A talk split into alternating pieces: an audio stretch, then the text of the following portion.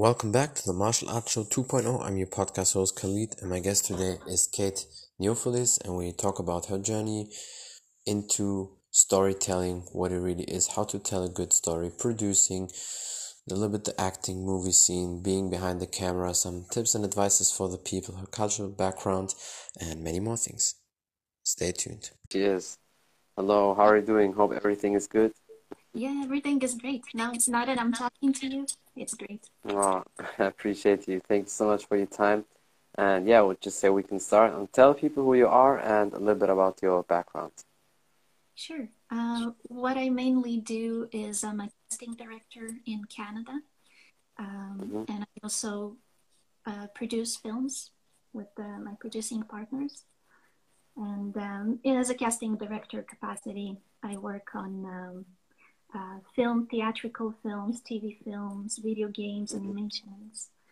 And um, one of the recent things we've been casting, for example, were films like Pieces of a Woman, that's uh, starring uh, Vanessa Kirby, Shia LaBeouf, uh, directed by Cornell oh, Big names. Yeah, and and uh, produced by Martin Scorsese. and awesome, yeah. And um, in terms of production, one of the last films I was involved in producing is a documentary about um, uh, Quebec's, well, they're, they're known internationally, uh, but uh, one of the biggest Quebec's uh, wrestling brothers, the Vachon brothers, yeah. Mad Dog and the Butcher Vachon, um, which is um, uh, I produced this uh, documentary with um, a really great producer from Quebec. Her name is uh, Valérie Bisonnette. Um, and with two great producers from Montreal, Vito Balanzano and Bruno Rosato, who is my professional partner in crime. That's awesome, and, yeah. That's, um, that's in a nutshell what I do. Well, it's definitely a lot and very interesting. But before we go in all these details and everything, how did you get into you know directing and that whole scene? Did you have that as a goal already as a kid or teenager? Was that always your dream, or how did you get involved? Uh, well, I actually, um, I think it kind of came into my life because mm-hmm. I, when I was in high school, I had two options. I had the option to go to a regular high school curriculum, or mm-hmm. that particular high school I was going to was offering also um, extracurricular programs. So you would do your regular high school hours, but you would have to stay extra hours to learn uh, whatever that extra program you're taking. So there were sciences, there were sports, there were da- there was dance, and there was cinema and I actually wanted to go to dance, but my mom yeah. she was like, "No, you're not gonna go to dance. I don't want you to uh, instead of studying, you know, be dancing." and I was uh, thinking, um, well, I don't want to go to a regular program. Let me try cinema then, you know, because it was communications. Yeah. That was something that, for communications, my mom she was pleased. And um, when I actually went there, I um, I completely fell in love with what I was doing there. I was taking the camera out at any opportunity, going to film stuff all around the city, editing together all kinds of skits, and uh, it was broadcast on a local channel uh, with the help of oh, my, my teachers. They kind of pushed it through. And um, yeah, so after that, I felt like this is what I want to do. And uh, I pursued it. I went to study in university too, filmmaking, and I never looked back. it's very interesting. I mean, it seems like then you probably discovered your hidden talent and knew, okay, yeah, that's maybe it. Was that the breaking point when you knew, okay, it wasn't the local news that maybe you, you have some skills, you can definitely do that in the future? It, it wasn't even necessarily that it was broadcast it was more just the feeling of um, the feeling of accomplishment when you go film mm-hmm. something, sit on a computer, put something together with music, and it, it was very satisfactory. And uh, you felt like you could uh, create fun stuff. and uh, I was mm-hmm. uh, really into it. You know, to a point where I would sit after school, I would edit all kinds of things. I would film a lot, and the teacher would take my phone, call my mom, and he would be like, "Get your daughter out of here." because I need to go home. I need to lock the editing room and we need to lock the studio. So uh, it was just awesome. something I, I really enjoyed doing, and, and it didn't matter if it would get shown anywhere or not.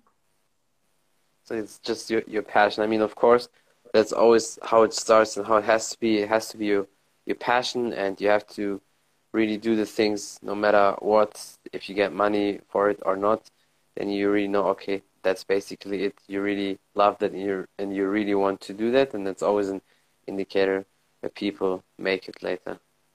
Absolutely, I think uh, if um, if anyone can find something that they love doing, you know, and if mm-hmm. they can make a living from it, then your job becomes not a job. It just becomes that's true. something, yeah. You know, something you love doing and happens to um, pay your bills but you don't yeah, feel definitely. like I mean, it's always for the work best. anymore. Yeah, that's true. It's always it's always the best when it when that's the case when it's really your passion and when you feel like okay it's it's your passion it's your hobby like it's it doesn't feel like work because a lot of people they always do certain things they absolutely hate or they don't really like but they have to do it and when you do something you really love when that's your passion that's a blessing for many many people it is big time sometimes we have no choice. But even you know, even when we do something we love, we also have times at times things are hard and elements That's of true, it yeah. that we hate and we still have to do. but but being passionate overall about it is probably what uh, helps you stick around and get through it. Definitely. I think that's what that's what you do. So how many years you are already into that probably like 10 15 years or so yes um, i've been work uh, for example in casting as a casting director i've been in that for over 10 years now mm-hmm. um, with casting and production and um, that's awesome yeah and um, yeah so i would say and if you add the high school years to it professionally it would be like in the area of 13 years and then hobby wise okay high school and all that it would be like already i don't know 20 years. That's definitely a long time in, into that. So do you think as a director or when you're in the film editing industry do you need to have some natural skills or talent maybe or would you say with hard work discipline and maybe smart choices, you can also be very good at that because there's certain things you definitely need in life specific skills or talent. But then sometimes with a lot of a lot of work ethic, discipline, you can manage a lot and you still get way ahead of many people. I believe in that. I think we are all born with different level of skills um, in anything. Uh, but yeah. I think the ones that are that are devoted, that put in hard work, time to to train, uh, to evolve themselves at whatever they do, um, develop self development, self evolution, uh, dedication, uh, and all that. Then I think sometimes there are people who may have less of a talent than another person, but they actually go further and succeed better because dedication and the work that they put in. And I think yeah, in, definitely. In, in my industry, I think it's it's a key. I think in my industry, nothing gets done unless people, you know, they, they pick up the glove and True. and do things, create things. Yeah, definitely. I mean, you have to have, besides your passion, you need to have a lot of discipline, the work ethic, everything has to be on point. But I think with you, it's definitely the case because you do amazing things and your work is fantastic. Uh, what would you say was for you the hardest thing when you started, when you especially professional? Um, I would say the hardest was. That's a good question. Or maybe mm-hmm. several things or situation where you say, okay, that's not really hard. So I don't even know if I can do that, if that's for me or so. Was it like moments like that, situation like mm-hmm. that, where you said, okay, it's definitely hard? It's a very personal thing. Uh, what mm-hmm. I will say right now, I think uh, the hardest part for me was to find my confidence as a as a mm. person, mm. Uh, because it's a very collaborative field, and you meet. Yeah. You know, in filmmaking, for example, you always have to work with other people to make it happen. True, true. Uh, even in yeah. casting, in casting, I have to work mm-hmm. with uh, actors, with agents, with directors, producers, and um, everything is collaborative. And for me, the hardest part was to to realize that and to find my confidence to be working mm-hmm. with all of these people and and uh, feel like yeah i'm you know i'm here for a reason and you know i can I can do a good job and these collaborators I can learn from them I can grow with that and not feel intimidated um, yeah you know by, by so many talented people around me and uh, and That's feel like I can belong with the, with these people. Yeah I mean the movie industry or in general where there's judging involved it's always very subjective and it can break a lot of people's confidence when they think like oh shit, maybe they don't like me or whatever because you know it's just opinion from certain people. When they reject let's say your script or your idea or so. And i think many people if that happen too often they probably lose their confidence and they think oh maybe i'm not good enough maybe i'm not good for that was that the same for you maybe in the beginning i think um, yeah, I think it was a, a great learning process for myself to receive criticism, constructive mm-hmm. criticism, and to give constructive criticism as well. To yep. look at someone's work and not to be like, well, I don't like it. I, you know, I don't like it, but to actually have something constructive to say and to be able to appreciate other people's work. Um, based on a on a real merit criteria rather than mm-hmm. you know it, it's kind of like you you can taste a, a, you know you can taste a chocolate cake and if you don't like chocolate you say i don't like it but you'll be able to appreciate that the cake is actually good right and well made and all that stuff. So that's true. uh, that was uh, that was definitely one of the biggest things and and to receive criticism too in, you know to kind of in the beginning when I just came out of film school, um, even constructive feedback would would shake me a bit. It would be kind of like, yeah. you know, oh wait, so this is not good enough. That should be changed. Man, I'm not good, you know. And yeah, then over time, over time, I started to love it. You know, I give people something I wrote, uh, and I tell them, make me cry. because I know that it will make yeah. it will make my stuff better, right? And mm-hmm. and now now I actually yeah. look for it. So if I give to someone something to read or I show something I did, and if all the feedback is good, it obviously yeah. makes me happy. But I'm also kind of like, no, but there's got to be something, you know, make me better. that's true, but that's that's good. That speaks for you. That that means you really have focus, you have discipline, and you have goals you want to achieve because you always want to improve. And a lot of people they stop when they have a certain level, when they maybe have a certain success, and that's not good because then, of course, you can also fall down and lose everything, or you know just lose track and you're not on point anymore. So that's why you always have to be hungry. You always have to keep that mindset, that mentality. Yeah, I think the criticism, uh, constructive criticism again, should always mm-hmm. be welcomed, and um, and it, you know the the person still always have the choice, um, not the choice, but the the um, kind of like make a decision whether the comments they get if it's right for what they're creating or not. At the end of the day, the artist knows what's right for their project and when they hear uh, criticism that can really that they feel okay this is touching on something that for sure can improve yeah. uh, then it it's good to listen to that and sometimes they may feel that okay that criticism it's it's coming in you know in kind of a good uh, in good direction but it's maybe the yep. person didn't even get the the you know the gist of what the artwork is right that's, now so. that's true but that's why you know you still keep going and improve and you have many people because if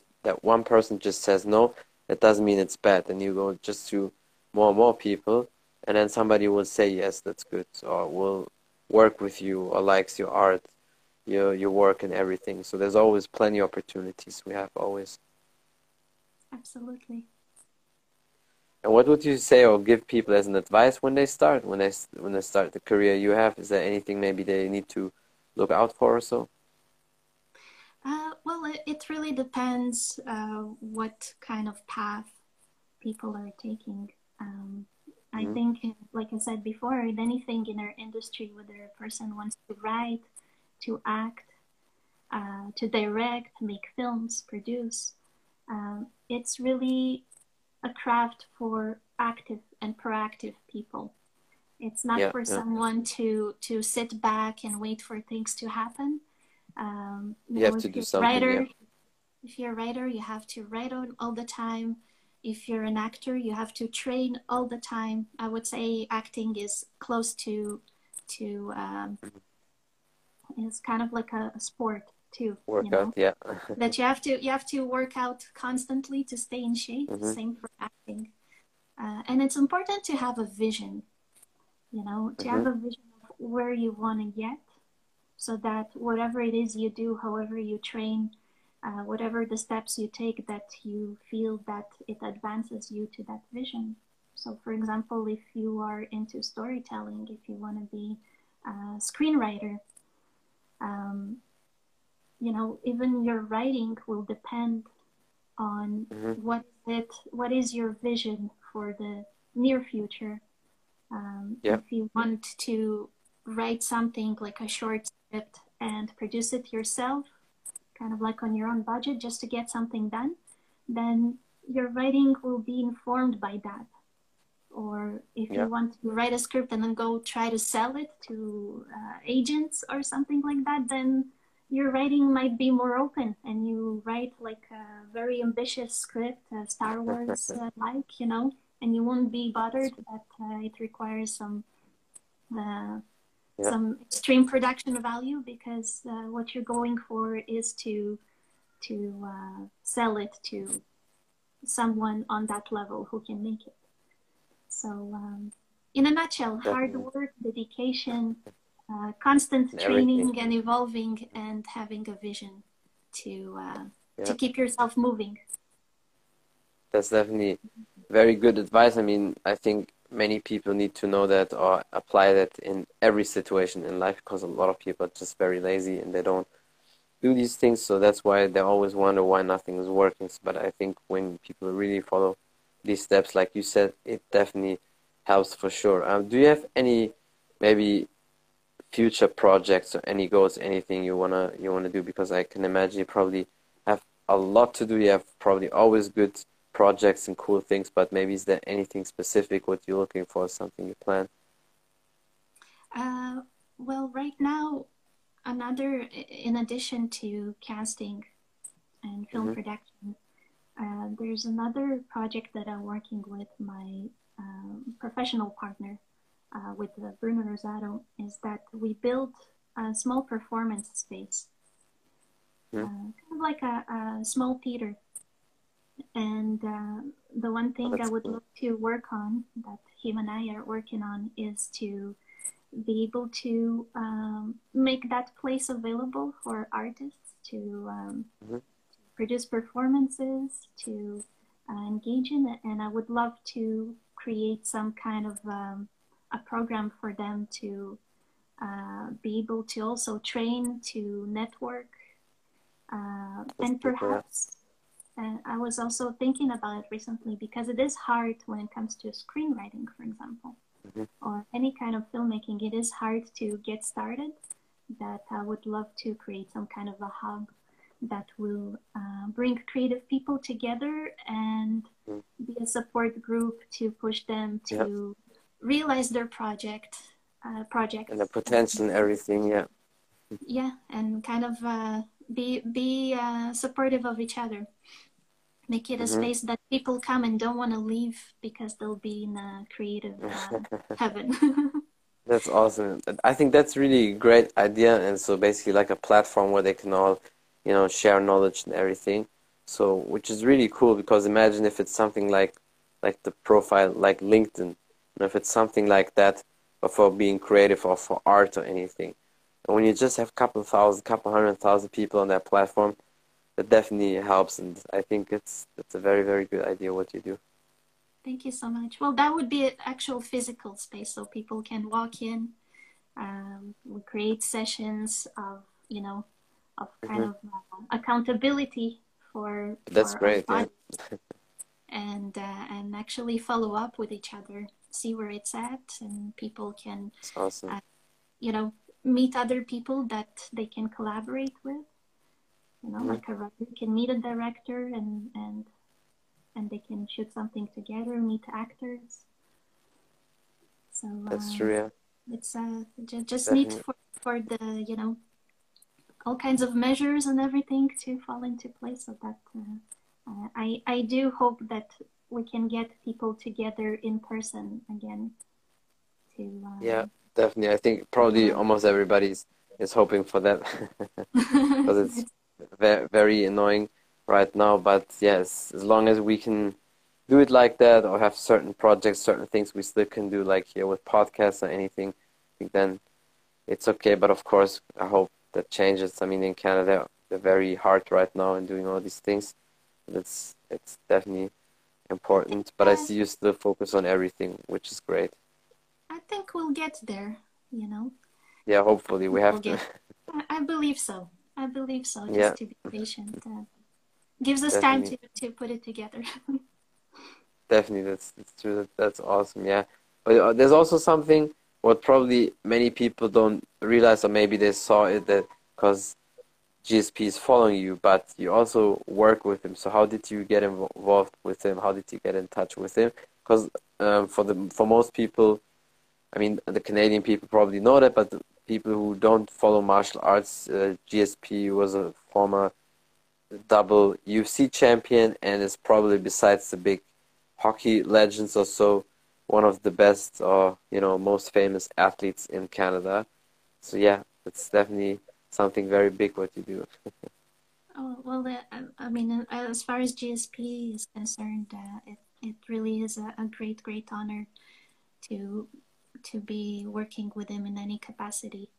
Uh, he's a yeah. very, very inspiring human being. Um, what what you see on, on his uh, platforms is really is really that's how he is. Yeah, how many people is. say he's very authentic, very authentic person, uh, big gentleman, hardworking, and uh, very, very inspiring and wise. So uh, it's a it's a really great privilege. Um, it's awesome. I get to work with him again uh, thanks to um, thanks to Bruno, uh, who who was um, you know mm-hmm. started working with GSP, and I kind of joined the team at some point. Well, that's great. Uh, we yeah we we kind of collaborated a bit on on his uh, acting training. Mm-hmm. Um, that's that's our main main collaboration. Um, and uh, but still it's definitely great yeah. Yeah and who can uh, say who can say i teach gsp acting also so right it's definitely good. I'm not i'm not the only one but but i have uh, uh, some part in it so uh, that that's definitely fun you know to to have that training done. Mm-hmm. Uh, i also built his latest website um, the one that recently launched his official website i designed it. So that was oh that's cool yeah.